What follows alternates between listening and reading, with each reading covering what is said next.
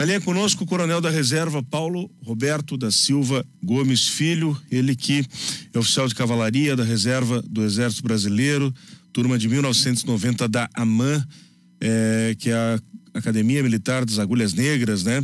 Mestre em operações militares pela Escola de Comando e Estado-Maior do Exército. Olha, o currículo dele é longo, mas aqui a gente já conseguiu ter uma breve palhinha, né, do, do de toda a formação que o nosso entrevistado tem. É, Coronel Paulo Roberto da Silva Gomes Filho, muito bom dia, obrigado pela presença conosco na Guaíba, aqui no Agora. Bom dia, bom dia Guilherme, Zé Aldo, Jurandir, a todos os ouvintes da Guaíba, é um prazer estar falando com vocês. Bom, é, Coronel, a gente ontem né, trouxe as primeiras informações na segunda-feira, durante a semana, do que já havia acontecido e nesse momento, é, eu não sei se a gente classifica como ofensiva ou contra-ofensiva de Israel, já está em andamento e com força. E do outro lado, os terroristas do Hamas ameaçam executar os reféns que foram sequestrados ao longo da, da, da desse, desse último atentado, ou série de atentados, é, se Israel continuar é, nessa, né, com, com, esse trabalho né, militar. É, se negocia com terrorista, não se negocia? É, o que, que a gente pode esperar? O Hezbollah né, está uh, na iminência de, de, de, ingressar no conflito também, que é outro grupo terrorista. Como é que o senhor está vendo essa, essa tensão, mais uma vez, nessa região do planeta? Os acontecimentos eles foram terríveis, né? Os atentados terroristas foram de, de grande envergadura. É, já, já se fala em 900 mortos é, do lado israelense, né? Não só cidadãos israelenses. Tivemos cidadãos de outras nacionalidades, inclusive um, um brasileiro, pelo que eu li nas, nas, notícias, infelizmente, né? E isso causou um, um, uma comoção muito justa, né? Na sociedade israelense e em todo o mundo. Então, a, a reação do exército de Israel é, se impôs, né? Não, não há outra alternativa para o exército de Israel a não ser é, realizar essa contraofensiva, e, e contraofensiva é um, é um bom nome, né? É, para reagir a, a essa agressão. A, a, os reféns que foram feitos, né, isso teve a clara intenção de justamente utilizá-los como uma espécie de escudo humano, né, dificultando a operação ofensiva que o exército israelense deve desencadear na faixa de Gaza. Então, a primeira fase das operações foi é, expulsar os terroristas do Hamas do território israelense é, me parece que isso já foi conseguido, né? É, houve várias infiltrações em várias localidades israelenses, inclusive em, em unidades militares. É, os combates aconteceram de sábado até ontem, me parece, para expulsar esse pessoal do território israelense. E aí, o, agora, a, o governo israelense anunciou né, o, o cerco e o isolamento da, da faixa de Gaza e o que a gente pode esperar é uma incursão. Essa incursão, né, ou seja, a entrada do exército israelense no território da faixa de Gaza, vai ser uma operação militar muito complicada, né? Porque é uma área densamente povoada, prédios muito juntos uns dos outros, né? Uma, uma, uma área muito urbanizada, ruas estreitas. É, em cada janela daquela pode ter um, um adversário, um inimigo, né? Então, uma operação muito complexa. E essa complexidade aumenta ainda mais pela existência dos reféns, né? É, me parece que são um pouco mais de 100 reféns e eles serão, eles foram feitos reféns justamente para para chantagear, né? Para para de alguma maneira evitar essa operação ou mitigar os efeitos da operação de Israel. Então, os comandantes militares de Israel têm uma um dilema, né, para resolver como, é, como realizar a operação é, tentando salvar a vida dos reféns. Não, não vai ser uma tarefa fácil, não, infelizmente. Decano, Jurandir. O noticiário está dando agora que nós tivemos pelo menos 1.500 terroristas do Hamas mortos por Israel. É, como teria sido deflagrada essa ação assim que conseguiu atingir esse número tão significativo de terroristas?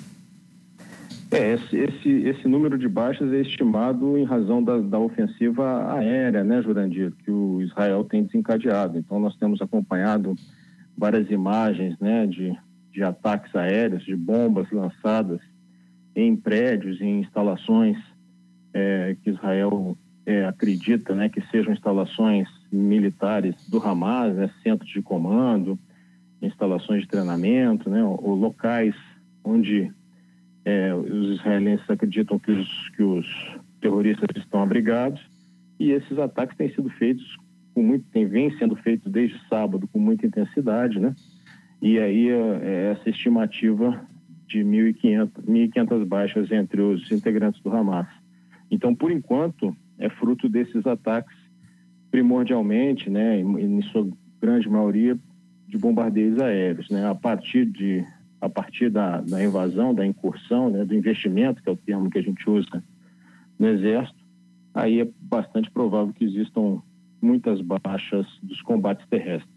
Zeldo, Coronel, bom dia nós ficamos curiosos e, e, nessa hora um especialista pode nos auxiliar na compreensão e também para dar luz aos nossos ouvintes, aos leigos de um modo geral. Guerra não é o nosso, o Brasil, graças a Deus, não, não é um país de guerras, mas eh, basicamente existem diferenças entre um, um confronto de campo aberto para um confronto numa área urbana densamente populacional. Uh, quais são os riscos e quais são as diferenças dos dois tipos de confrontos aos quais eu referi e, e quais são as diferenças de uso de, de armas, os equipamentos para um confronto numa cidade como essa, com população civil, do que seria num, num campo aberto? Zeldo, é, infelizmente fica fácil a gente fazer essa comparação, né? Eu digo infelizmente porque ninguém é, espera guerras, né? Mas com, comparando o que está acontecendo na Ucrânia com o que, se, o que é provável que aconteça a partir do, de, das próximas horas é, em, na faixa de Gaza. Na Ucrânia, é uma guerra convencional, uma guerra de alta intensidade. Então, nós estamos numa fase da guerra da Ucrânia em que os russos cavaram trincheiras, colocaram obstáculos, lançaram campos de minas. É... Então, eles estão numa, em linhas defensivas sucessivas, né? É, que são facilmente identificáveis, né? Então, é, é quem, quem for atingido ali não é a população civil. 100% do efetivo que tiver naquelas posições é um efetivo militar, de combatentes, né? Então, os ucranianos é, atiram com tudo que eles têm, com fuzis, metralhadoras, granadas, lança-granadas, é, mísseis, é, tiros de carros de combate, porque todo mundo está ali na frente é, é, inimigo, né? Então, fica, fica, desse ponto de vista, fica mais fácil a identificação dos alvos. Num ambiente densamente urbanizado, como é a faixa de Gaza, uma das maiores densidades populacionais é, do mundo, né, que é naquela região, estima-se que há mais de 2 milhões de pessoas vivendo na faixa de Gaza, é, em prédios um ao lado do outro. Então você não tem como saber a priori se aquilo ali é um prédio residencial ou se aquilo ali é uma instalação militar. Fica muito difícil essa identificação, a não ser por dados de inteligência, né? Então, é, esse é o grande complicador, né? Você, você primeiro, a existência de uma população civil, né? Homens, mulheres, crianças, idosos, é, tudo misturado naquela região. Isso é um aspecto. O segundo aspecto é como você progride no terreno, como você se desloca, né? Num campo aberto, na guerra da Ucrânia, a gente vê as imagens dos carros de combate, que o pessoal conhece como tanques, né? Em áreas abertas, em campo aberto, se deslocando e atirando. Numa, numa cidade, numa área urbanizada, isso é feito quarteirão a quarteirão, né? quadra a quadra. Você tem que ocupar prédio a prédio, fazer o que a gente chama de limpeza, né? entrar em todos os apartamentos, todas as casas, ver quem é civil, quem não é civil, quem é terrorista. Então, é um combate muitíssimo mais complexo, muito mais complexo. Um, uma comparação que a gente pode fazer, grosso modo, são com as operações policiais que a gente assiste nas, nas nas favelas, né, nas, nas comunidades é, brasileiras. É uhum. um, mal comparando ali, dá para ter uma ideia da dificuldade é, que o exército israelense vai enfrentar. Tem uma frase, não se sabe exatamente de quem, mas ela virou uma, é uma verdade, né? né? Que a primeira vítima numa guerra é justamente a verdade. E o que a gente vê inúmeras vezes, isso é prática corriqueira de grupos terroristas, é utilizar escudos humanos, né? Uh, até para gerar uma, uma narrativa de, né, ó, estão matando civis. Uh, a gente pode esperar isso mais uma vez por parte do Hamas, porque há uma precisão dos ataques israelenses, né, ou do contra-ataque israelense, ou seja, identificar alvos é, e, e, bases que podem estar sendo utilizadas pelos, pelos terroristas do Hamas. Agora, em outros episódios da história, é, a gente já viu que o Hamas colocou lá dentro daquele prédio, edifício, enfim, mulheres, crianças, enfim, para justamente criar uma narrativa de que o alvo é, foi errado que aquilo ali era um, uma área civil, né? uma base civil, uma casa, seja lá o que for.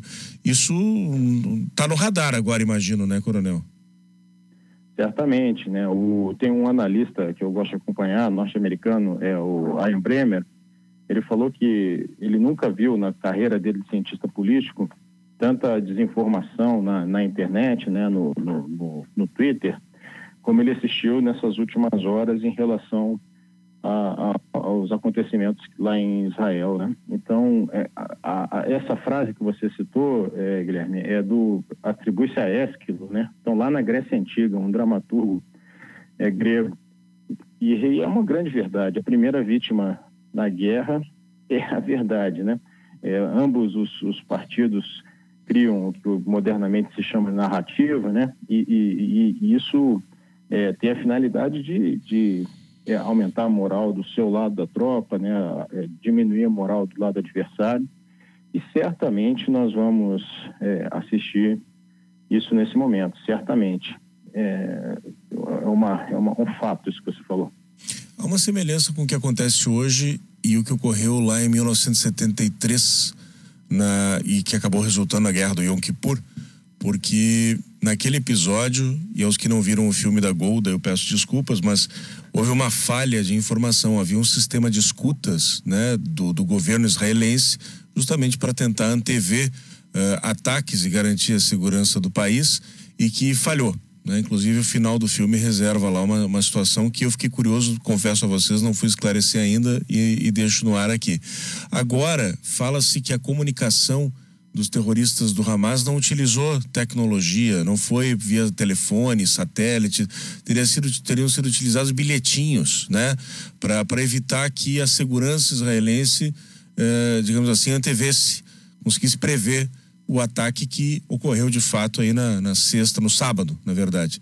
Eh, essa informação está confirmada. Como é que Israel foi surpreendido? A pergunta é essa, coronel.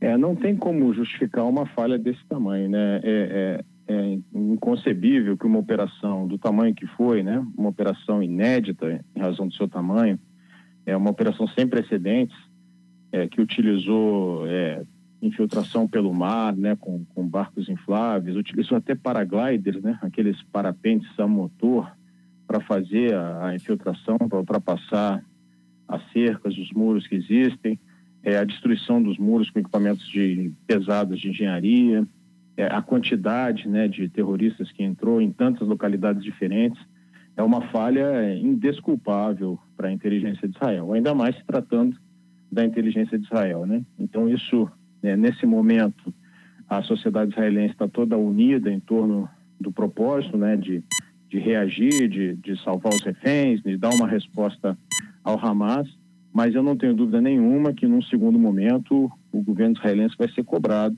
dessa falha. Isso, isso vai ser cobrado. E não foi só a falha de inteligência, né? porque as, as incursões é, tomaram de assalto vários pontos no território israelense. E a, e a reação é, das Forças Armadas não foi a que se espera de Forças Armadas tão preparadas como as de Israel. É, instalações militares foram tomadas, né? Então, houve uma falha tanto de inteligência como uma falha na primeira resposta a, aos ataques. Qual a justificativa disso? É, certamente há razões, né? E elas são, vão ser investigadas com certeza absoluta. Mas nesse momento nós não podemos, não temos como avaliar, né? Quais foram as razões? Por mais que os, que os militantes do Hamas, que os terroristas tenham utilizado esse tipo de técnica, né? De, de bilhetes, né? Isso, na minha opinião, não justifica ainda mais tratando de uma, de uma estrutura de inteligência tão respeitada, tão admirada internacionalmente, como a estrutura do Exército do, de Israel, a estrutura do Mossad. Pois é, Coronel, aí justamente chama a atenção esse aspecto que o senhor está citando. Dizer, teve ataque anfíbio, teve ataque com paraglider, ataque por terra, mar e ar. Consequentemente, eles precisaram, antes disso, fazer algum treinamento para o uso desses equipamentos. E isso aí não foi detectado pelo Serviço de Inteligência de Israel? É uma coisa surpreendente, né? Sim, muito surpreendente. E, e demonstra também que houve apoio externo, né? E isso é o, é o mais é, complicador do ponto, o maior complicador do ponto de vista geopolítico, né? Do ponto de vista da, da, da grande figura, da, da, da, grande pintura, né? Do que está acontecendo. Quem tem a ganhar do ponto de vista geopolítico com essa crise é o Irã.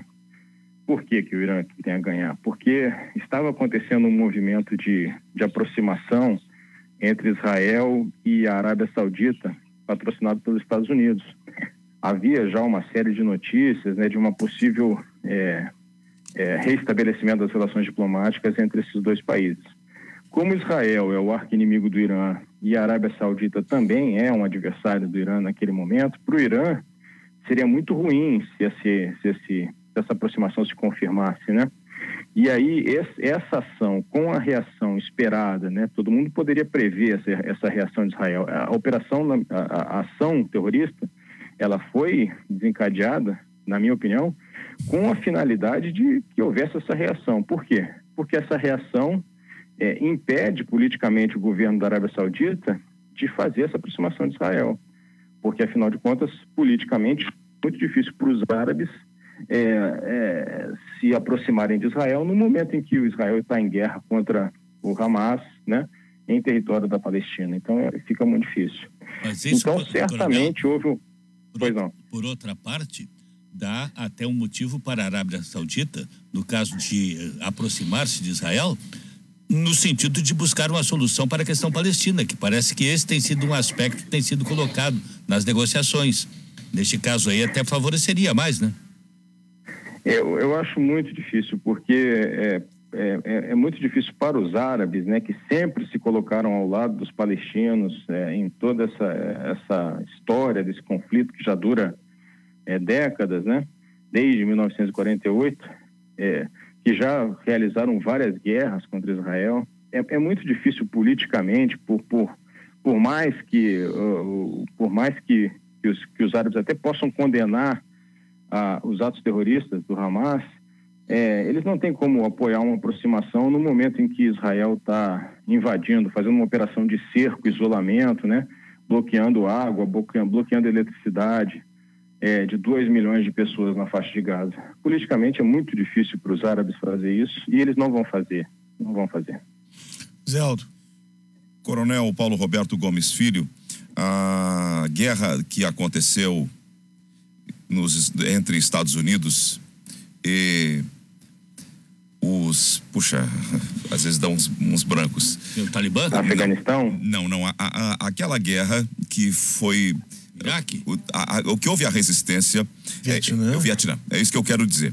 É, ela, ela, os livros contam ela houve um processo de resistência exatamente pela utilização de uma prática eh, de resistência por túneis, um sistema de túneis, embora fosse na selva, embora não fosse uh, numa área urbana propriamente, a guerra do Vietnã teve essa característica de cansar o, o, o, o país, de cansar o exército do país que estava fazendo a ocupação, fazendo a invasão o, o primeiro-ministro Benjamin Netanyahu ele está dizendo que projeta uma, uma guerra longa.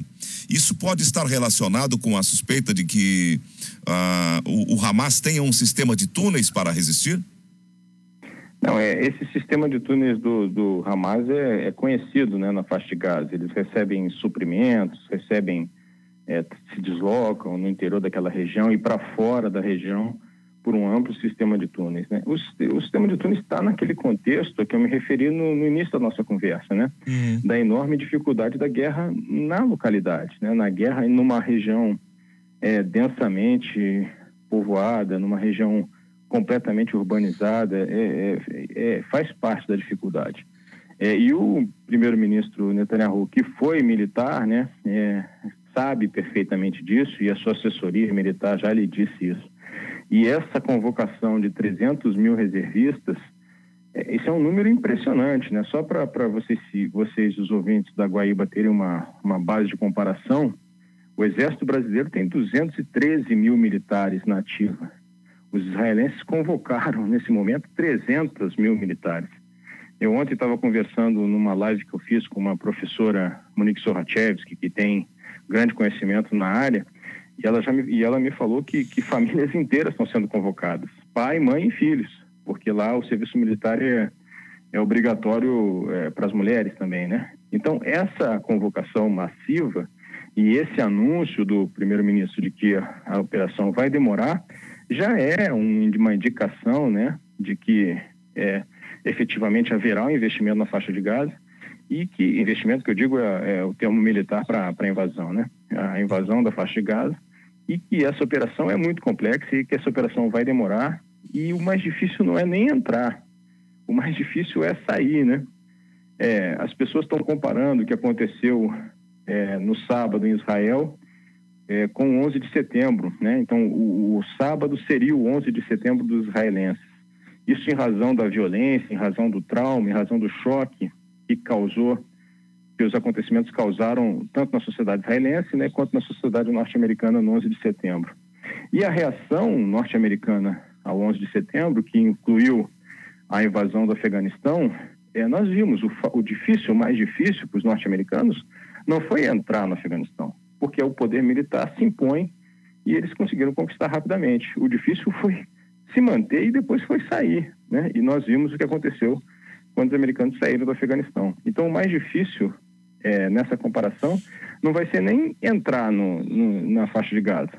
O mais difícil vai ser saber o que fazer depois. E aí, como vai administrar esse território com essas milhões de pessoas, o que vai fazer, né? Então, é um é uma situação muito, muito, muito complexa que vai exigir é, muita habilidade do governo israelense, mas que não vai ser de fácil solução, não. Mas Prevejo. Muitas dificuldades. Mas o senhor acredita que, no caso, Israel iria entrar lá para ficar? É, vai fazer o quê? Vai sair? É, é, uma, é uma situação muito difícil, né? É, vai tirar o Hamas e quem que vai assumir? Né? Nas outras ocasiões, entrou, nas outras ocasiões, bombardeou e saiu. Né? Neste caso, agora ficaria? É, o Israel ocupava a faixa de Gaza até 2005, né? De, de, depois da, da guerra do, do Yom Kippur, ocupou por um bom tempo e saiu definitivamente em 2005. O problema de sair, é, e aí, vai sair quem é que vai assumir o governo? Quem sabe quem governa a região hoje é o Hamas, né? Que foi eleito em eleições parlamentares em 2006. Quem vai assumir? Não existe uma estrutura é, de partidos políticos, né? De autoridades é uma situação muito complexa. É que depois difícil. desse 2006 aí já aconteceram pelo menos três confrontos entre Israel e, e o Hamas. E Israel tem, tem bombardeado, desestruturado os pontos básicos do Hamas e tem voltado para, para suas bases, não tem feito uma ocupação lá dentro do território, né? Sim, mas é exatamente essa a diferença desse momento, né? O que se espera nesse momento, essa, se, se não fosse haver a, o investimento e a, a, a, invasão e a ocupação, por que se convocar 300 mil militares, né? Por que se fazer o cerco e o isolamento que já foram feitos? É, a, o, o que está diferente nessa, nessa ocasião agora, né? A diferença dessa ocasião agora é que Israel, aparentemente, e, e as pessoas, os analistas dão isso como certo, vai ocupar o território. Essa é a grande diferença. É, e, e, vamos comparar aqui, norte-americanos, Estados Unidos, quando houve a guerra no Iraque, quantos anos os americanos ficaram? E, e a gente está falando de um, de um país ou de um território, de uma área a milhares de quilômetros dos Estados Unidos, a faixa de Gaza está colada em Israel, né? Então, não é uma situação realmente fácil, né, Coronel? É, pergunta final aqui, a gente tem mais um minuto. a questão do Hezbollah e do Irã. Uh, o, quanto isso, digamos assim, provoca temor, porque o Hamas é capaz de cometer essas atrocidades que a gente viu e infelizmente tomaram conta do mundo, né? O, mortes, é, estupros, né? sequestros, enfim. O Hezbollah, o poderio dele é maior e o fato de haver uma aliança com o Irã acende não mais uma luz de alerta amarelo, mas vermelho para o mundo de maneira geral? É, sem dúvida, né? O Hezbollah fica é, localizado no Líbano, né, na fronteira norte de Israel, ou seja, exatamente no, no lado oposto, né, a faixa de Gaza fica na fronteira sul. É, se o Hezbollah entrar é, em confronto com Israel, vai ser um complicador ainda maior. O Hezbollah é um grupo muito melhor armado, muito melhor treinado, com experiência na guerra da Síria. Então, é, é, existe essa possibilidade. É, há, há, analistas que acreditam que o Hezbollah vai entrar no conflito e há aqueles que acham que eles não vão entrar. Né? Então, na verdade, não há um consenso entre os analistas nessa previsão. É, vamos aguardar para ver os acontecimentos. E a situação do Irã é tão grave, né?